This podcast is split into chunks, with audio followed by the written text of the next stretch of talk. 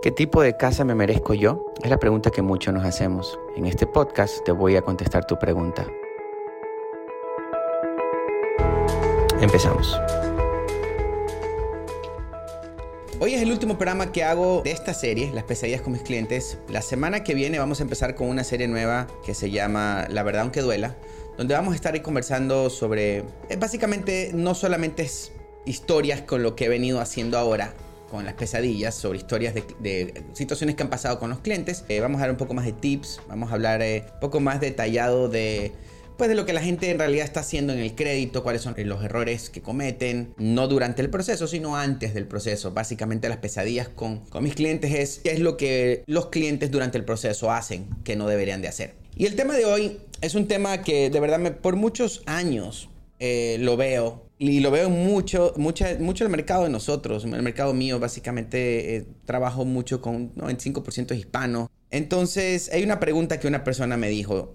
Y eso fue ya hace unos meses atrás, donde me dijo, Kenneth, y normalmente me preguntan para cuánto califico o si califico para una casa, pero este cliente específico me dijo, ¿qué me merezco yo? Entonces, la verdad me, me quedé pensando cuando me dijo, ¿qué tipo de casa me merezco yo? Entonces, cuando empecé a hacerle un poco más de preguntas a esta familia, pues me decía, mire, Kenneth, yo vine acá solamente para ahorrar por un tiempo. Estuve aquí en este país, mi idea era quedarme un año, ahorrar dinero, construir una propiedad en mi país y regresarme. Y pues resultaba que esa familia ya llevaba 20 años viviendo aquí. Ese año se convirtió en 20. esa familia me dijo, Kenneth, era un año, después nos quedamos dos años porque empecé a ahorrar un poco más de dinero Después tuve tres años, después dije, cuando cumpla, después me decían ellos, cuando cumpla cinco años me voy a ir. Y después se fue alargando hasta cuando ya después perdemos la cuenta y ya nos acostumbramos.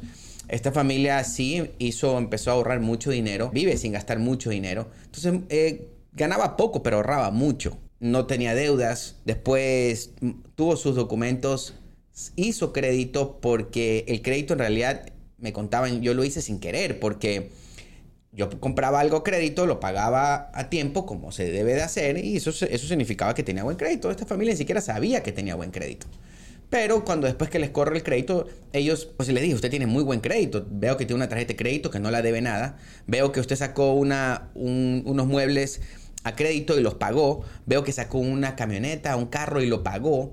Entonces me dice, sí, Kenneth, porque normal, nosotros como nuestra idea era vivir aquí por unos años, ahorrar dinero, mandar nuestro dinero a México y de ahí eh, regresar con nuestro carro pagado, con nuestras cosas pagadas y poder regresar y poder eh, vivir en nuestra casa que estamos construyendo en México, me, contaba la persona.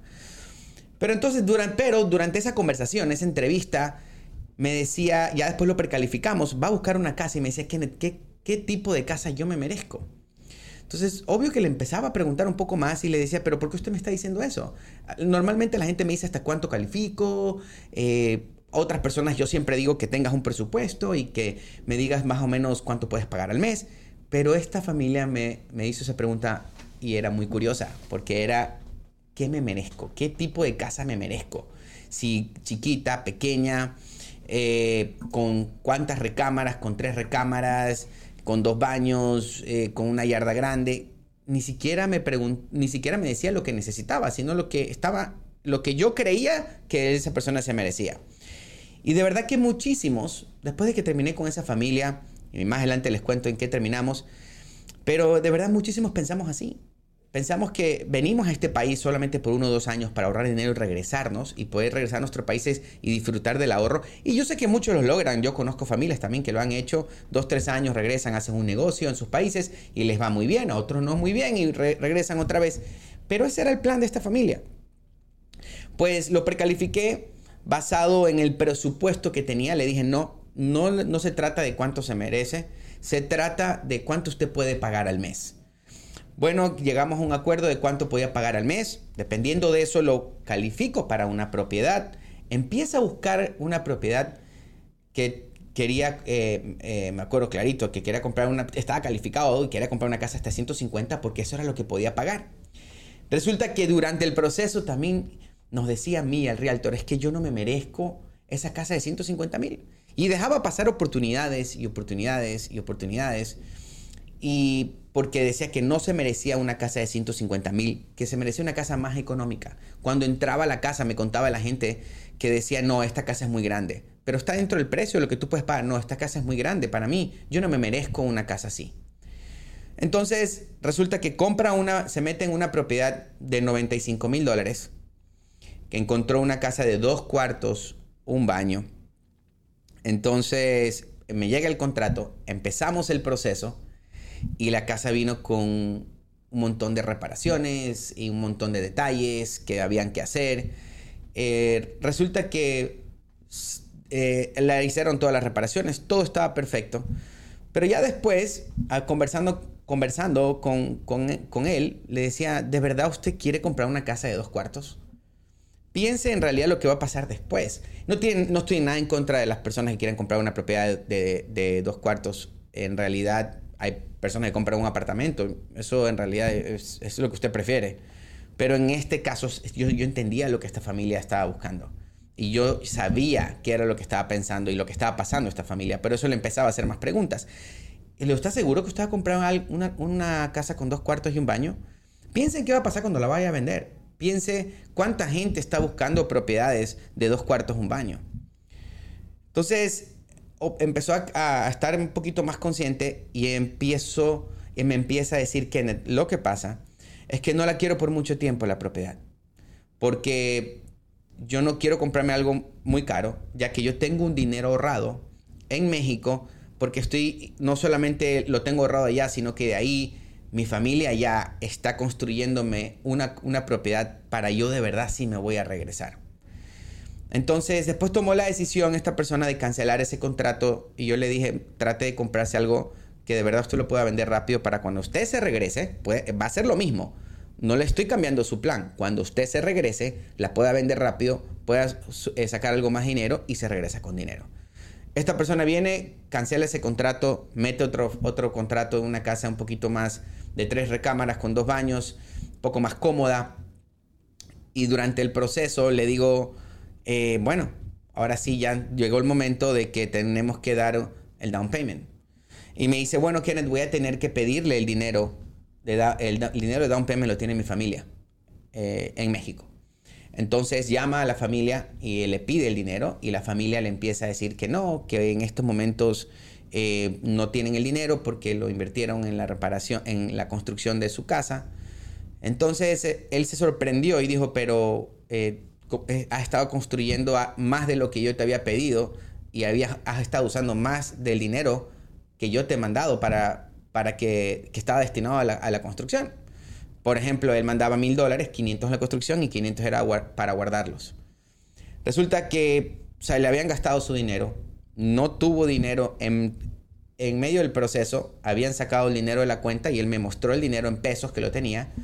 Habían sacado el dinero de la cuenta, lo habían usado eh, y en este momento el Señor no tenía la propiedad, no estaba construida como él pensaba que estaba construida su propiedad en México y tampoco tenía el dinero y tampoco tenía, iba a poder comprar la propiedad aquí. Se dan cuenta que muchísimas familias les pasa lo que le pasó a esta familia.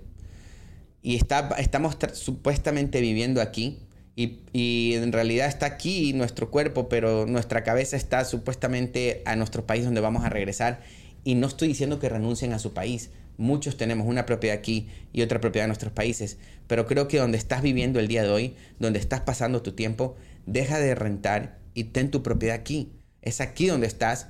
Es aquí donde tienes que eh, ver la manera de ahorrar dinero aquí para cuando te, cuando te regreses tú mismo, te regresas y compras tú mismo tu propiedad o tú mismo la construyes. Este señor se quedó con 20 años de trabajo de ahorros sin nada. La propiedad no era nada más que solamente el terreno y algo de construcción. Y sus ahorros se perdieron. En este caso, esta familia no podía hacer absolutamente nada y tampoco podía comprar una propiedad aquí porque se le acabaron todos, solo el down payment. No tenían nada de dinero aquí. Tuvo, mandaba todo su dinero que entraba. Resulta que, pues durante el proceso tuvimos que cambiar de dirección porque en realidad para nosotros no era justo que él vaya a perder esa, esa opción de comprar una propiedad y era lo que yo le decía. Porque usted está, lleva 20 años pensando en el momento que se va a regresar y lleva 20 años teniendo una renta aquí, pagándola aquí. cuánto dinero está perdiendo y según usted está ahorrando. Para que vean que esta familia se quedó absolutamente sin nada, porque ganó el dinero aquí incluso negativo, ganó, perdió dinero aquí, ganó el dinero aquí, lo mandó allá, perdió el dinero aquí rentando y estaba perdiendo la oportunidad de poder tener su única propiedad, donde él podía disfrutarla estando viviendo aquí. Tuvimos que cambiar de dirección y la solución fue que tuvimos que ponerlo en un Down Payment Assistance que, está en el, que tiene el estado de Texas el día de hoy. Tuvimos que usar el 5% que están dando ellos, donde el interés es un poquitito más alto, pero pudo agarrar ese dinero y también tuvimos que decirle al vendedor que nos ayude con algo, con algo con gastos de cierre para que esta familia pueda entrar con 2.500 dólares para la compra de una propiedad. En realidad no estoy, no estoy ahorita promocionando que usted nos llame para que compre una propiedad con 2.500 dólares, porque eso no se trata. Si, yo quisiera que ustedes escuchen la historia de esta familia. Y probablemente se esté pasando exactamente por la misma situación. Mandando dinero y, quedan, y pensando que algo está sucediendo allá y no, no está sucediendo. Yo haría varias cosas, en realidad yo fuera a chequearlo, si es que usted está en esa situación. Entonces, después de eso, cuando nos pasa estas situaciones que nos quedamos sin nada, a veces perdemos hasta la identidad. Tanto así que esta persona me decía, ¿qué me merezco? Porque ¿qué me merezco aquí? Porque todo lo que yo tengo lo tengo allá. ¿Qué me merezco aquí? Era lo que me decía esta familia. De verdad, casi pierdo la oportunidad de tener algo aquí por pensar en México. No estoy diciendo que no manden dinero a sus familiares, eso es completamente aparte. No estoy diciendo que no tiene que ayudar a su familia ya, que tenga su hogar, eso es completamente aparte. Pero si usted está sacrificándose aquí, no teniendo nada aquí, mandando allá, porque supuestamente algún día va a regresar y después se ve que tiene 20, 25 años, pregúntese un poco más de verdad cuál es su plan, qué va a hacer, en realidad dónde está. Hágase esa pregunta, ¿dónde estoy el día de hoy? Es ahí, es aquí donde yo tengo que tener mi espacio y ser dueño de mi, de mi lugar. Porque al final del día eso es lo que nos va llevando a otro nivel, mientras que vamos teniendo cosas pequeñas a cada momento.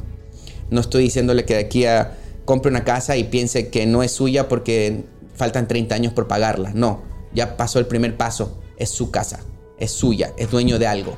Y de ahí va viendo la manera de cómo pagarla más rápido. Hay muchísimas otras cosas más que usted puede hacer para pagar su propiedad más rápido. Esperamos que esta información sea de mucha ayuda para ti. Si necesitas más información, no dudes en buscarnos en nuestras redes sociales donde nos encontramos trabajando para poder llevar toda la información de la manera más clara. Encuéntranos como Terratino City o Ya estoy listo, o contáctanos vía por teléfono al 1844 9600 900. No pierdas esta oportunidad de crecer y construir un futuro nuevo.